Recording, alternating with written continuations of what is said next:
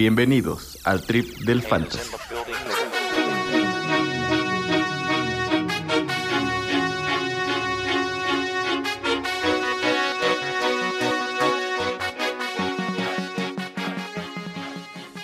Bienvenidos jugadores del trip del fantasy.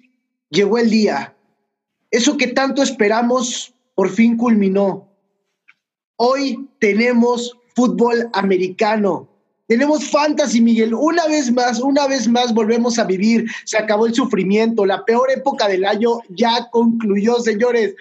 Hoy vivimos, a partir de hoy se vive, Miguel. ¿Qué tal las emociones con las que convives en estos momentos? Las emociones están al 100, no puedo creer que ya por fin llegó. Siento que se tardó 35 años la NFL en regresar. Pero qué bueno que regresó, porque además teníamos unas dudas por ahí de si regresaba en tiempo y no, ¿eh? Pero pues qué bueno. Tú, Chapatín, ¿cómo andas? ¿Cómo, cómo piensas? ¿Qué piensas? ¿Qué te estás excitado o no? Pues yo creo que es, es Navidad, yo creo que esto es lo mejor que pudo haber pasado para este 2020, viene a salvar el año, si es que se puede salvar de alguna manera. Solo lo, lo único que le pedimos al universo, a Dios, lo que sea, lo que crean, es que no nos joda la NFL, por favor. Ya el, el, el, 20, el 2020 ya tuvo demasiado de todo un poco, entonces ya déjanos la NFL tantito ahí. Imagínate que se, te, que se te enfermen todos los Cowboys mañana, güey. No hay pedo, pero que siga la NFL, que se enfermen los Cowboys, que, que los descalifiquen, pero que siga, que, que haya juegos, no me importa. El juego más importante del NFL es el fantasy. Y les hemos hablado en los episodios de esta liga que tanto estamos presumiendo de Omaha. Vamos a contarles tantito, calentar motores, platicándoles un poquito acerca de cómo vivimos el draft para, pues para compartir con ustedes. ¿Quién quiere empezar? ¿Quién quiere empezar? ¿Chepe o, o Castor? ¿Con Pues quién vamos, vamos a empezar? va- vamos, vamos por el orden como fue en el draft, ¿no? Creo que tú traías el tercer pick. Sí, tienes toda la razón, Chapa. Vamos en orden de draft. Me tocó el, el tercer pick. La elección era muy sencilla. Ezequiel Elliott. Posteriormente, creo que Chapa a ti te tocó el número 6. Sí, bueno, esta, nada más un tantito como preámbulo de la liga, es el quinto año de, de Omaha eh, y el formato que hacemos el draft no es nada personalizado, es totalmente random, aleatorio. Entonces ahora sí que entras media hora y ves qué pick te tocó. Por desgracia me tocó el peor de todos, el peor de todos, el pick número 6, que es, es de 12 equipos, entonces estoy en medio. Y pues la verdad ahí sí estuve debatiendo porque pues en los primeros cinco picks se fueron los cinco corredores que siempre se van y me quedaban los dos mejores receptores o el, o el reach de, del Clyde Edwards Seller. Y siempre Pero he lo has dicho, hecho ese todo el tiempo, ¿por qué no lo haces otra vez? A ver. porque, porque nunca me quedan los dos mejores receptores y mi lógica es, si puedo tener al mejor jugador en su posición o tener al sexto mejor corredor o séptimo mejor corredor, prefiero irme por el mejor jugador en su posición. Entonces aquí, pues en la sexta, en el sexto pick me fui por Michael Thomas y sí, después se fue Clyde Edwards Seller, pero bueno, ya después le tocó a Castor. A mí me tocó la pick número 11, que yo desde que entré al draft, como es Chapatín, entras media hora antes y ya ves tu pick. Desde que antes de que entrara al draft, yo dije, ojalá me toque la 11 o 12. A mí me encanta draftear en esos espacios porque te da dos jugadores así enormes luego, luego. Si te toca la pick 1, que es McCaffrey, no te toca hasta después. Que te Pero McCaffrey vale, vale, o sea, vale Sí, ¿cuánto que vale dos? Sí. Pero los dos que me tocaron a mí, la verdad, a mí me gustó mucho. El pick 11 tuve a Josh Jacobs, que se me hace que puede ser potencialmente un McCaffrey. Ah, no es cierto, no un McCaffrey, pero pues más o menos ahí, dos, tres. Y el segundo, y en la segunda ronda, pues me tocó luego, luego. O sea, fue 11, luego 12, luego 13 y luego 14, que fui yo otra vez. Y me tocó mi papacito, el Austin Eckler, que se me sorprendió que me llegara hasta allá, la verdad. Entonces tuve mi combo de Austin Eckler y Josh Jacobs, y ya con eso tengo para llorar la liga. Entonces, si quieres, de aquí me me retiro del podcast. Retírate porque vas a perder todo el año, güey. Y después, Zapatín, ya te regresó a ti la segunda ronda, ¿no? Sí, ya me tocó el, el pick número 19 de la segunda ronda. Y pues aquí todos se atascaron de corredores. La verdad es que ya Sí. cuando, cuando me tocó a mí, estaba tristemente de los que me llamaban la atención Aaron Jones y San se acabó para una segunda ronda. Y me quedaba este, este jugador que, pues la verdad, aquí es donde apliqué una de las estrategias que les trajimos el otro día, que nunca había hecho, que esperaba nunca hacer en mi vida, pero bueno, me tocó. donde me fui zero running back o wide receiver heavy. Entonces estaba en el board todavía de Andre Hopkins en el pick 19. Y pues dije, bueno, es Hopkins, Hopkins o Aaron Jones. Y pues decidí atascarme de receptores. Tengo dos receptores que son unos monstruos. ya en la posición de corredor se complicó un poquito. Y ahorita les platico más, pero bueno, ese fue mi segundo pick en la segunda ronda y ya después le tocó otra vez a Aaron. A mí me hubiera, tocó. Yo hubiera hecho lo mismo. Ah, pero no, sí, síguele, pero, pero, A mí me tocó. Del, del del. A mí me tocó, ya Miguel, cállate, cállate, da, que dame el micrófono, ya cállate. A mí me tocó el pick 22. En el pick 22, que son las finales de la segunda ronda, principios de tercera, pues estaba el George Kittle, Travis Kelsey, Patrick Mahomes. Me cargó el año pasado, no vi por qué volverle, no volverle a dar mi franquicia, se la otorgué, le pagué el segundo pick, me llevé a la mar Attack. Primer pick. Además, toda la offseason, mame y mame con que no, no hay que agarrar el coreback alto. Cámara. Lamar Cámara. Jackson, primer coreback.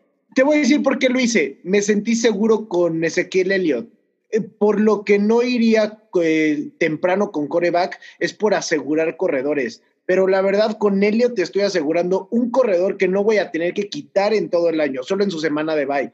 Y por eso mismo decidí tomar el, pues ahora sí que el Rich por el mejor coreback y ya tengo a otro jugador que neta puede darte 40 puntos y pelearte contra un McCaffrey que no te lo van a dar, poder dar otros jugadores y por eso mismo decidí tomar esta aventurada y posteriormente me tocó a mí en la tercera ronda regresó, me tocó el pick 25 donde 27. tuve que escarbar un poquito. ¿Qué, perdón? 27, perdón.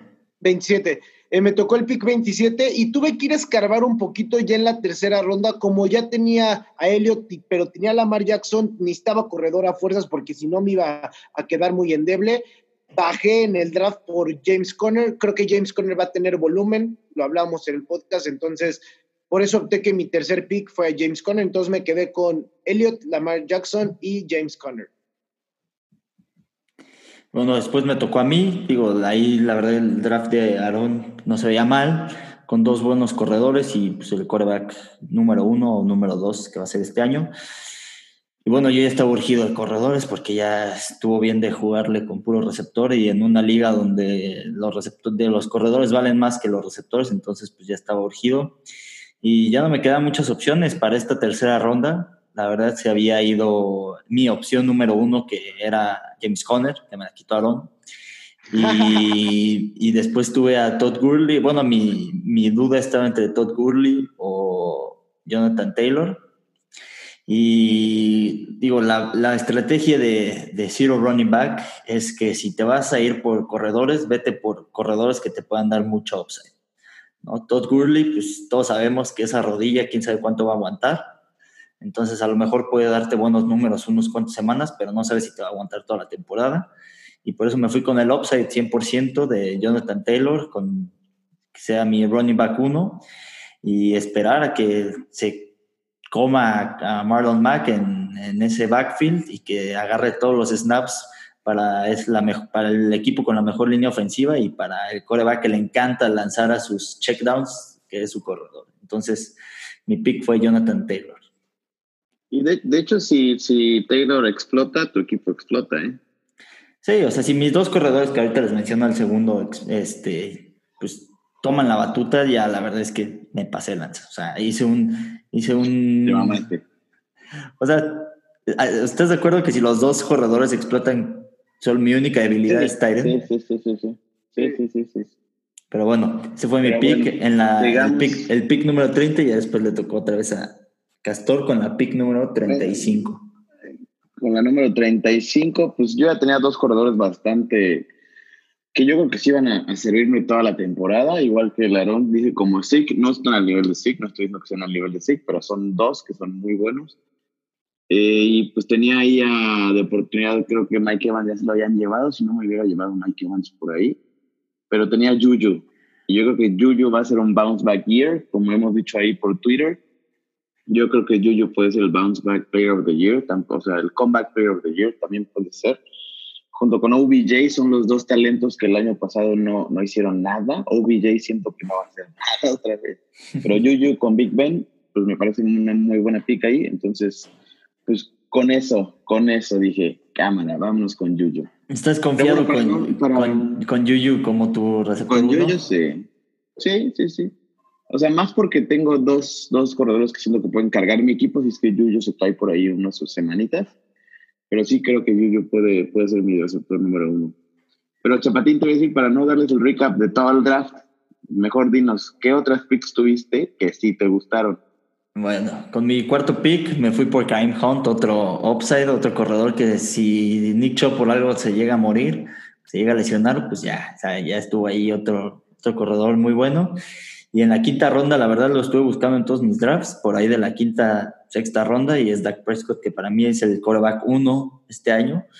Y pues bueno, esos fueron mis, eh, mis picks principales en este draft. Ya después, este ¿Tienes un sleeper por ahí que te guste mencionar? Ah, pues me gustó mi pick de Divo Samuel. Le, hemos escuchado que ya va a regresar a partir de la semana 1 y puede ser un buen receptor 3, un buen flex para mi equipo. Lo agarré en la ronda número 9 con el pick 102 y le robé a Larón su handcuff. En dado caso que sí se vaya a morir, pues ya tengo ahí al, al backup. Al Tony Pollard. Tony Pollard. ¿Tú, Aaron? ¿Algún pick que te haya gustado? Yo creo que el pick que me salió más barato y me gustó más, sin duda, fue Calvin Ridley. Creo, que va a ser receptor top 5. Top 5, creo que yo le augurio la verdad a Calvin un top 5 y le agarré hasta la cuarta ronda. Entonces se me hizo extremadamente barato. No sé cómo no lo agarraron. De hecho, yo tuve que ir a rascarle un poquito abajo en el draft, pero me gustó bastante ese pick. Creo que me salió muy barato. Obviamente me llevé a, ya saben, mi Hayden Hurst, obviamente me lo llevé. Y uno que me gusta mucho, que por ahí lo van a estar escuchando cada vez más, Boston Scott.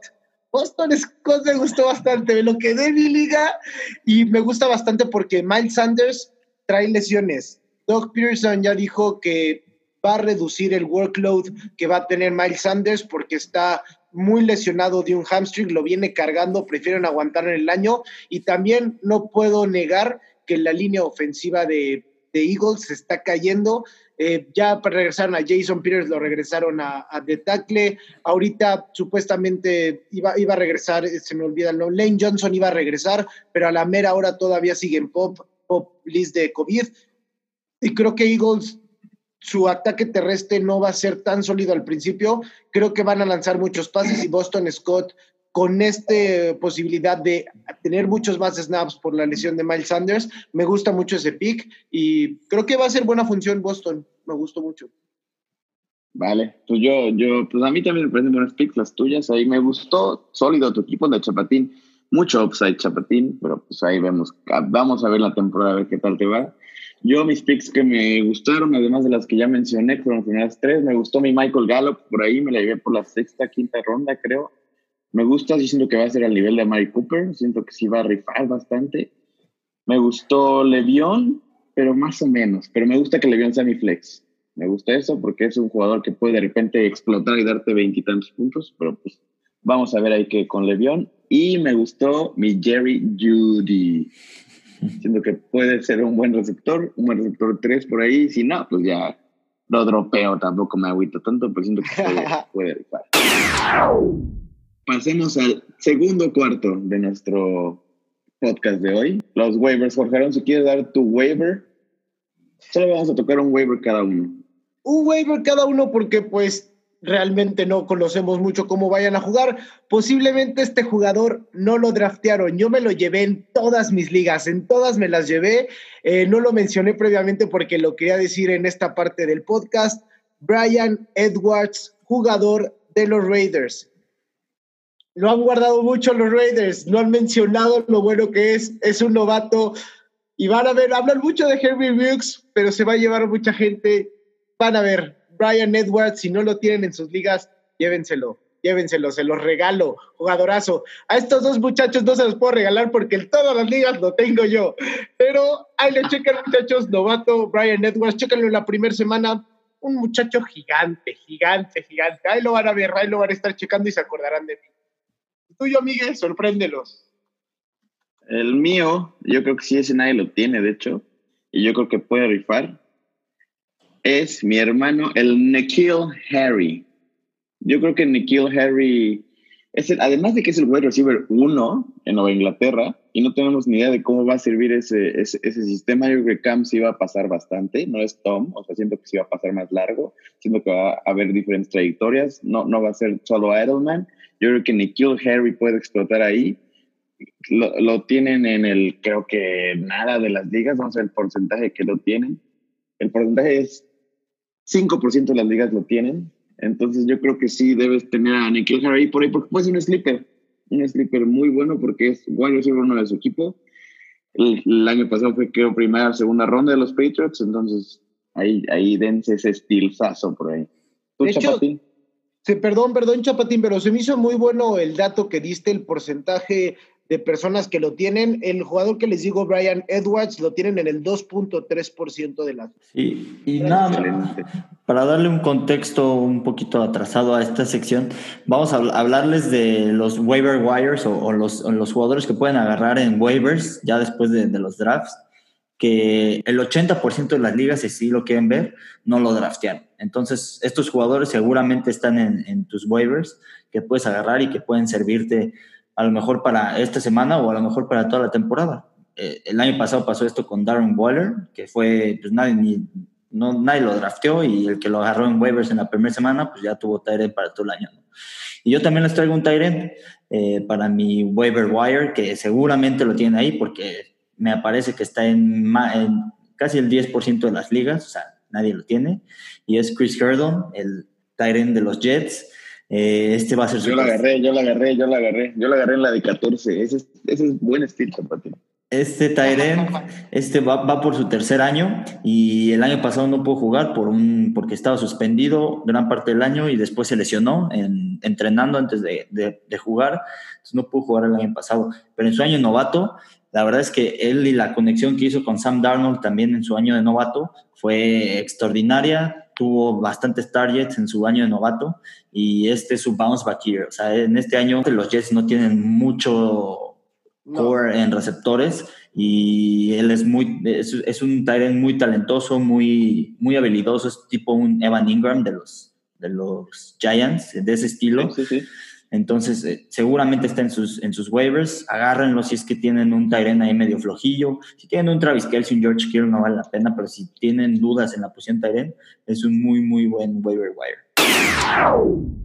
Vamos al tercer cuarto, muchachos. Tercer cuarto, donde vamos a dar nuestros jugadores que creemos que van a tener una muy buena actuación, por lo cual lo puedes poner en tu equipo titular sin temor a obtener muy pocos puntos. Vamos a dar posición de coreback, posición de corredor y posición de receptor. Cada quien va a dar el suyo con una ligera opinión. Y arráncate, Miguel. ¿Quién es tu coreback Starem de esta semana?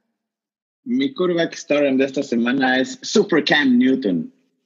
Lo drafté en dos ligas a Cam porque además de que tiene un calendario muy fácil al principio, se me hace que su, o sea, el amor con Bill Belichick que dicen de ahí del camp de los Patriots, dicen que está intenso, que no pueden quererse más. Y además, la semana uno van contra los Miami Dolphins. Los Miami Dolphins permitieron 21.3 este, puntos al coreback el año pasado de promedio. Es el, fue la segunda peor defensa contra el coreback el año pasado. Regresa Howard, que es el corner número uno de ahí de los de los, de los Miami Dolphins, creo que firmaron a Byron Jones, ¿no? Me parece que... Byron Jones. El, Byron Jones. El corner más, pagado. Puede ser que mejore un poco esta defensa, pero no creo que en la semana uno se vea, porque no hubo pretemporada. Yo creo que con seguridad puedes meter acá. No, y aparte, uno de los movimientos que más marcó el futuro de Cam Newton en New England, o lo que piensa hacer Cam Newton en, lo que empieza a hacer New England con Cam Newton fue que dejaron fuera a, Mohamed Sanu, al receptor que dieron una segunda ronda el año pasado. Eso quiere decir que esta ofensiva se va a basar más en, el juego terrestre, más en las habilidades que puede hacer Cam Newton por tierra. O sea, le están quitando receptores para modificar ese modo de juego que tenga los Patriotas en este nuevo, en este nuevo ciclo o en este nuevo modelo donde nunca, bueno, hace 20 años no tienen un quarterback móvil. Entonces, de, hecho, este de, hecho, de hecho, leí que quieren usar a Cam de su goal line back. Quieren usar a Cam. O sea, puede que Cam se robe varios touchdowns por tierra ahí. Sí, lo creo, ¿eh? Sí, lo creo. Tú, Jorge Aaron, ¿cuál es tu quarterback? voy a empezar este año con Carson Dios. Carson Wentz eh, va en contra de, en contra de Washington. Washington el año pasado fue la novena peor defensa en contra del coreback. Veo muy bien a Carson Wentz. Les voy a ser sinceros, como ya lo saben, yo le voy a Filadelfia, consumo mucho su contenido, veo muy bien a Carson, eh, los coaches expresan muy bien de cómo se está sintiendo. Sí es cierto, hace unos días dejó de entrenar por una lesión, pero todo marca que eso fue únicamente precautoria para que no haya cualquier lesión o exigir de más a los músculos. Creo que Doug Peterson sabe que tuvieron una pretemporada diferente, por lo cual quiere darle ese descanso a los jugadores. Veo muy bien a Carson Wentz, la peor la novena peor defensa. También creo que es nuevo sistema. Ron Rivera, creo, porque bueno, Ron Rivera y Jack del Río que están ahí en Washington, creo que Jack del Río vaya, es muy buen coordinador defensivo, pero pues, híjole, le falta mucho a Washington. Estaba viendo sus nombres de sus corners y les soy sincero, me encanta el NFL, no conocía ninguno de los corners y de safety está Landon Collins. Muy bueno, no creo que haya dado los resultados que esperaba Washington, pero por estos mismos comentarios que les digo, creo que Carson Wentz va a tener una semana muy buena. Excelente. ¿Tú, Chepe, tu coreback? Mi coreback es Drew Brees, que lamentablemente, y para lo que yo pienso y creo que va a pasar, es su último año como coreback de los Saints y de, en esta liga. Y es mi starting de, de esta semana. Yo creo que sí los va contra los Bucks y la verdad siempre han sido sus clientes. O sea, digo, sí se reforzaron demasiado los Bucks este año, pero en la ofensa, a la defensa, pues sí draftearon a, a un safety, no me acuerdo bien cómo se llama, pero de lo demás siempre es, eh, ha sido el Winfield, Winfield Jr. Sí, sus dos linebackers son unas bestias, pero el perímetro la verdad es que no tiene nada y Michael Thomas creo que el año pasado en dos partidos tuvo más de 20 recepciones, más de 170 yardas y más de tres touchdowns, creo que fueron sus números en dos partidos contra los Bucks. Y yo creo que va a seguir esa tendencia con este partido. Le va a costar a los, a los Bucks agarrar un ritmo, de, si, o sea, literal es un equipo nuevo, ¿no? Entonces, y no tuvieron pretemporada, entonces va a tener que adaptarse Tom Brady a este nuevo, nuevo sistema, a este nuevo equipo, y eso les va a tomar algo de tiempo. Entonces, yo creo que Drew Brees va a sacar todo lo que tenga para ese primer duelo de titanes entre Brees y y Brady. Ojo, ojo, con ese partido que se haga un 40-40 y saquen de ahí todos puntos, ¿eh? Sí, o sea, sí puede ser que todos se vuelvan locos y eso para mí es un stardom sin pensarlo. Drew Brees va seguro a tener un partidazo de más de 20 puntos, entonces ese es mi stardom. Si lo tienes, si lo drafteaste, no lo banques. Excelente. Si quieres tú mismo, Chapatín, danos tu running back de una vez. Bueno, ahora mi running back es Alguien que se fue de los primeros picks del draft, pero es por algo y es Dalvin Cook, el corredor de los vikingos. Yo sé que el coordinador ofensivo que tenían se fue, pero la, la ideología de este equipo es pound the ball, es correr, es correr, es correr play action, correr. La defensa de los Packers lo vimos el año pasado contra, contra San Francisco. San Francisco. En el, en el juego de, de playoffs, casi Morstead corrió para 200 yardas. O sea, esa defensa no se reforzó lo más mínimo para. Es más, perdieron piezas eh, a la defensiva, perdieron a su linebacker central, Blake Martínez, creo que se llama que es una, una máquina para, para, parar la carrera. Y los vikingos van, o sea, yo creo que este año se llevan esa división entonces yo sí espero un partidazo de Dalvin Cook y pues más que nada va a jugar enojado porque no le dieron ese contrato. Sí, sí, sí, yo creo que también Dalvin Cook va a rifar. Si quieres, Jorge doy yo mi running back, que es mi querido Josh Jacobs, que yo lo tengo en dos ligas. Y simplemente porque va contra la peor defensiva contra la carrera del año pasado, 27.3 este, puntos promedio. Imagínate, 27.3 puntos promedio en contra. Eso es un partidazo de todo el mundo. Y del otro lado, McAfee dando más de 30, ¿no? Pero bueno, yo creo que Joshi Jacobs va a ser un excelente stardom. John Gruden ya dijo que le va a utilizar más en el pase, en la carrera. Entonces no dejes que se te vaya Joshi Jacobs. ¿Tú, Jorge Aaron? Yo y quiero y quiero decirle a todos los que nos escuchan que ya investigué un poquito más, ya me supe un nombre de los corners de Redskins, bueno, ya no son Redskins, ya son Washington Football Team. Son, los, Washington son los Washingtons. Washington Football Team, el muerto del Ronald Darby, el muerto de Ronald Darby, que ya estuvo un ratito con nosotros en Filadelfia y por algo mismo lo cortamos. Entonces, sigo empoderando lo que les dije. Carson Wentz, un starem sólido. Y ahora vamos con el corredor, como vienen mencionando.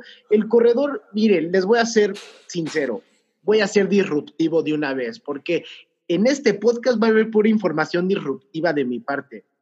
Voy con Jonathan Taylor. Eh, voy con Jonathan Taylor y queríamos hacer la especificación de Marlon Mack y Jonathan Taylor, pero les voy a ser sinceros. Creo que Jonathan Taylor va a ser un star. ¿En por qué? Porque la defensiva de Jaguars me la deshicieron toda, completita. Realmente buenos jugadores defensivos. Puedo observar a Miles Jack, puedo observar a Joe Schobert, pero en la parte de linebackers y en la parte de línea defensiva. Obviamente también está Josh Allen en la primera ronda pasada de Jaguars, pero se deshizo toda la defensa de, Jaguares y por eso mismo creo que yendo en contra de la mejor línea ofensiva de la NFL, uff, van a tender senderos, senderos para poder correr, para poder cachar. Y creo que ah, Jaguars, como les vengo diciendo episodio tras episodio, creo que este año van a ser tanking, van a ser tanking porque no les veo futuro. Eso es mi opinión. Y yo digo que Jonathan Taylor, a pesar de que el NFL Fantasy le dé tres puntos de proyección, yo creo que va a tener. lo promedia, lo promedia con 18, 18 yardas, yo creo que va a tener más de 18 yardas. Sí. Daban los, datos, Chaparro. 18 yardas y punto 62 de recepción. Obvio, va a tener más, obvio. Eh, además, este, además quiero dar un datillo ahí de, de, los Jacksonville Jaguars, aún con su defensa que estaba más o menos muerta el año pasado, pero todavía estaban ahí. Eran la segunda peor. O sea, la primera es Carolina, la segunda es Jacksonville. Entonces sí, Jonathan Taylor va a correr y va a comer. Y aparte, si, si tomamos en cuenta de nuevo que Jacksonville va a ser un equipo que va a estar eh, comúnmente perdiendo, ¿qué es lo que va, lo primerito que va a hacer eh, Colts? Va a correr el balón va a correr el balón para poder dejar pasar más el tiempo y obviamente va a tener mucho más oportunidad. Si el partido ya está hacia un lado, inclinado hacia Indianapolis, claro que le vas a dar a tu novato muchas más reps para que vaya agarrando confianza y más si el equipo, si el partido ya está inclinado a la balanza totalmente hacia el equipo de, de Indianapolis. Entonces, por eso mismo, de nuevo, creo que Jonathan Taylor, un estar en seguro este año. Este año y esta semana. Este año y esta semana. Nada más un, un, tip ahí, si les gusta streamear defensas o, o, no draftear un defensa y están buscando una en waivers, la de los Colts para mí es la mejor. Duro, duro. O sea, no hay, no hay duda ahí. O sea, si es, es una buena defensa y va contra una ofensiva que Carter Minshew de repente se vuelve loco, entonces que no les extrañe si lanza unos tres o cuatro. Y que no tienen ni corredor, no tienen ni corredor. Pero bueno, entonces pasemos por último a nuestros wide receivers starting of the week. Eh, yo, si quieren, yo empiezo con, esta, con estos receptores. Para mí, no hay otro que Juju Smith Schuster. Como dije, lo agarré en nuestra liga Omaha. Yo creo que va a rifar todo el año porque es un bounce back year para, para Juju. Y además va contra los Giants, que fue la peor, la quinta peor este, defensiva contra el pase el año pasado. Acaban de contar, cortar a DeAndre Baker, que había sido su, su, su primera ronda, me parece, hace uno o dos años. Anda en la cárcel ese güey. Anda en la cárcel ese güey. Literal. Literal en la cárcel ese hermano, güey. Entonces, pues, yo no, no creo que los Giants tengan una buena defensiva, ni contra el pase ni contra la carrera este año. Yo creo que esa ofensa va, va a rifar un poquito más, pero la defensa no. Entonces yo creo que Juju all day. De hecho, el único corner que tienen bueno, según yo, es Logan Ryan, el que estaba en Tennessee. Lo firmaron creo que la semana pasada, si no mal me equivoco. Pero sí, eso, de esa defensa está para llorar. No, y dicen que va a jugar de, de safety. ¿Logan? Sí. Y tienen a Jabril Peppers por ahí, ¿no? De, de sí, también. también. Pero pues no. Nah, Pero pues no, no, no, Chepe, ¿tu receptor? Mi receptor, pues no tenía que faltar un jugador de los vaqueros, ¿verdad? En mis, en mis starting, en mis rankings, en todo lo que yo menciono acerca de fantasy. y no, no es Amari Cooper, no, no es CD Lamb, es el otro receptor, que muchos lo consideran un receptor uno en cualquier otro equipo, es Michael Gallup. Y por la simple y sencilla razón es que el número uno del equipo, que es Amari Cooper, se va a enfrentar contra el ahora mejor eh, defensivo, el mejor pagado en la historia, Jalen Ramsey. Entonces, ese, eh, ahora sí que ese tiro pues va a estar ahí lockdown a Mary Cooper y pues el segundo corner en, en, los Rams es, quién sabe, o sea, no hay, no hay un segundo corner en ese equipo y bueno, de, nivel que pueda parar a, Michael Gallup. Y como ya sabemos quién va a ser el MVP este año, eh, pues tiene que, tiene que empezar fuerte y, va, a poner un, un, buen partido con buenos números y pues las recepciones y, los, y las yardas aéreas no creo que se las lleve todas eh, a Mary Cooper. Entonces Michael Gallup va a ser el stardom of the week y va a ser el mejor receptor, de los mejores, va, va a dar números de top si quieren top 7 receptores para esta semana. Y aparte, pues es Sunday night, entonces todos vamos a ver cómo brilla Michael Gallup.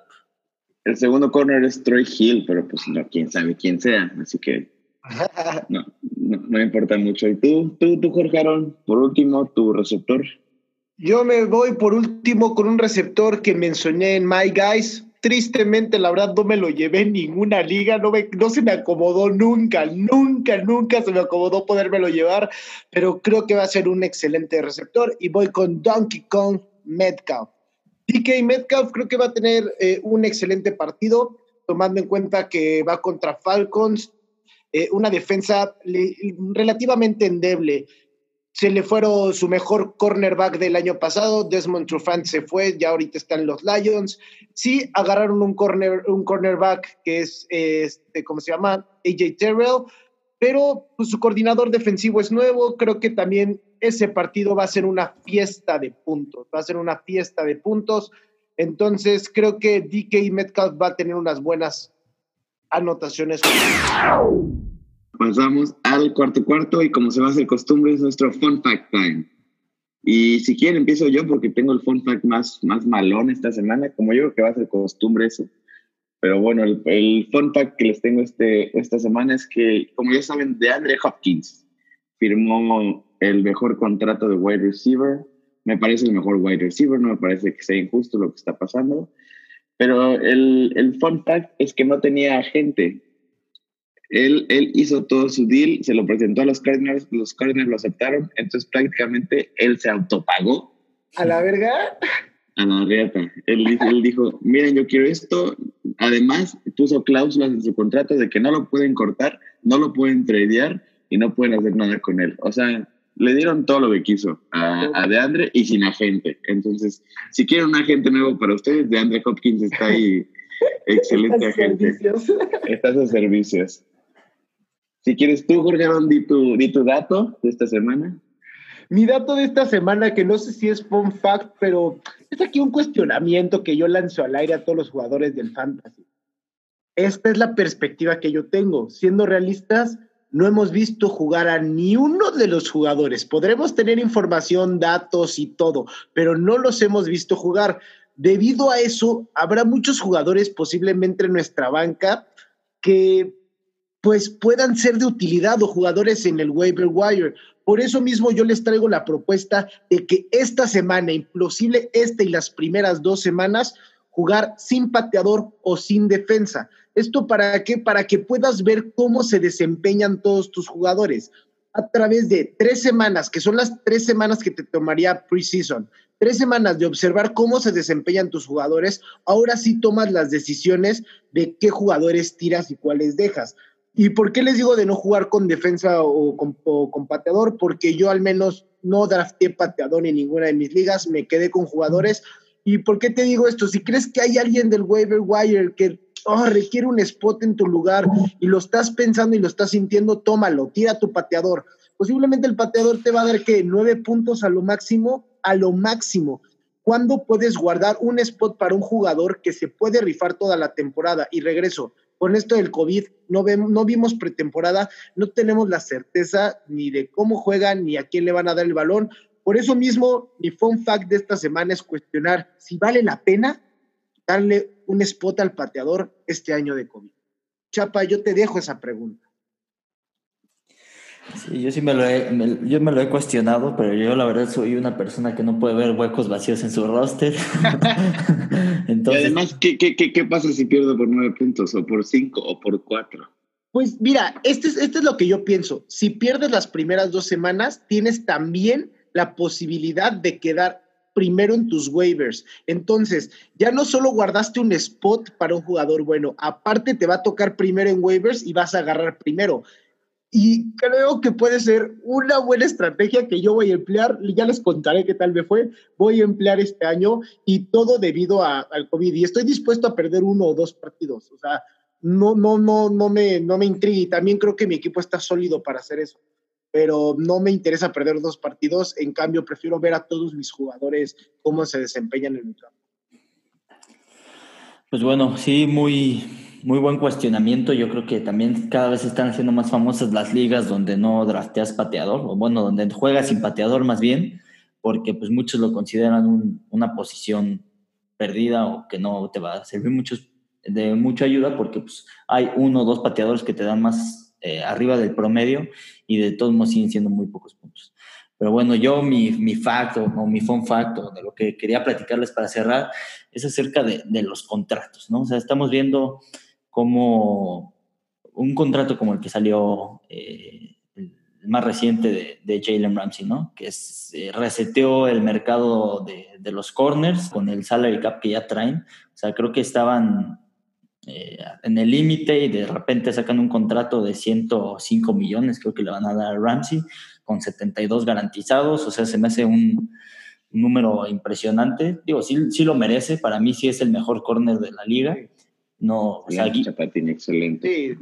Gilmore, Gilmore sí es, eh, digo, defensivo del, año, lo que quieras, es el mejor eh, defensivo hombre a hombre pero Ramsey es mucho más completo. Y de repente también vemos contratos como el de, de Sean Watson, ¿no? Ramsey taclea, Ramsey taclea. Ramsey es, es, big hitter, Ramsey es, es más, o sea, hace más cosas que, que, Gilmore. Gilmore es un lockdown, pero y ya, se acabó, ¿no? Ramsey hace muchas más cosas y por algo dieron tanto dos selecciones de primera ronda por él, ¿no? Pero bueno, vemos contratos como el de Deshaun Watson, que era exactamente el contrato que quería Dak Prescott. O sea, si Prescott recibía esa oferta, la tomaba sí o sí. Era lo que quería, cuatro años, eh, más de 100 millones asegurados, este, ganar más de 35 millones al año. Eso era lo que quería Dak Prescott. Pero la diferencia entre Prescott y Deshaun, yo sé que Dak Prescott es más tienes más veterano y lo que sea, no es tanto en números. Estaba viendo una comparación el otro día eh, en un programa y los números son muy similares desde 2017. Si no es tanto que Deshaun Watson ha hecho o tiene los números que tiene, teniendo de las peores líneas ofensivas, teniendo, sí, de Andrew Hopkins, pero eh, ahí se acabó, teniendo corredores abajo de promedio, este, teniendo una de las peores defensivas. O sea, Deshaun lo ha hecho sin mucha ayuda y Dak Prescott lo que ha hecho es con toda la ayuda del mundo posible, ¿no? De las mejores líneas ofensivas, top tres corredores, core de receptores de los mejores, este, un, un, head coach que era coreback antes en la NFL, ¿no? Bill O'Brien era, es, es, coach defensivo, entonces esa es, esa es la diferencia, o sea, por eso a Deshaun sí le pagaron y, y a Dak no le dieron el franchise tag, ¿no? Pero bueno, o sea, esto es un, o sea, son temas de contratos que me llaman mucho la atención. Y el último que, que es probablemente... Dios, crack. Ya lo, ya, la vida. Ya lo han de haber escuchado. Gracias a, a, lo del COVID de este año, el practice squad de cada equipo subió... Antes solo podían tener tres jugadores veteranos en, en el practice squad los equipos y por esto del COVID subió a seis ese número. Entonces, este, los Eagles hicieron algo muy interesante con este cambio y fue que firmaron al, al, jugador más veterano que ha estado en un practice squad en la historia de la NFL, a Josh McCow, como su coreback de emergencia, así le llamaron ellos. Y es un coreback que ha estado, eh, que ha jugado en, los, en, en, Eagles, que de hecho jugó el... Terminó playoffs, terminó nuestros playoffs. Jugó el partido de playoffs. Terminó.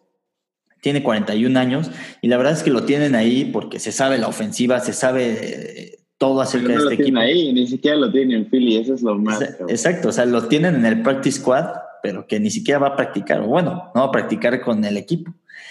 el contrato que le dieron a, a, Josh McCown, si es que no lo han escuchado, es que él puede quedarse en su cómoda casa con su familia en Texas, bastante lejos de Filadelfia, y todas las reuniones, todas las juntas que tenga el equipo, él las va a hacer por Zoom, él va a entrenar en su casa y nada más por ser el coreback de emergencia y por estar, cuando le digan de que, güey, vente a jugar, ni modo, le van a estar pagando 12 mil dólares a la semana. ¿no? O sea, el güey puede estar bien jugando fantasy, viendo a sus Eagles jugar los domingos y se está metiendo 12 mil pesos a la, 12 mil dólares a la semana. ¿no? Entonces, Agustín. se me hace de los mejores. Con los 12 mil pesos no me agüito. se me hace de los mejores contratos que ha habido en la historia del NFL o, sea, de, o de algún deportista, ¿no? Pero bueno, ese es mi fact que quería traerles. No, pues sorpresivas, creo que la información que les hemos traído y de una vez les decimos, si estás hasta acá, queremos mencionarte que esto es solo el inicio, porque se viene súper contenido, ahora sí ya está la NFL y vamos a estar innovando y entregándote el mejor valor en todos nuestros podcasts que estaremos sacando semanalmente para darte toda la información y que ganes tus ligas. Miguel, Chapa, últimos mensajes porque nos vamos y nos retiramos. Sí, pues ya llegó Navidad, llegó Año Nuevo para todos los amantes de la NFL y del fantasy. Solo disfrútenlo todo lo que dure. Si dura tres semanas, si dura toda la temporada, lo que dure, disfrútenlo. Eh, apasionense de, de, de, que ya está aquí la NFL. Y probablemente nosotros estemos haciendo episodios dobles. Todavía lo estamos debatiendo ya entre semana. Pero bueno, eso está por verse. Y sí, síganos escuchando y síganos en, también en el trip del fantasy y nos importa mucho que nos hagan preguntas, que se comuniquen con nosotros, porque lo que nos pregunten lo vamos a poner aquí, vamos a estar debatiéndolo, entonces ahí trip del fantasy en Twitter.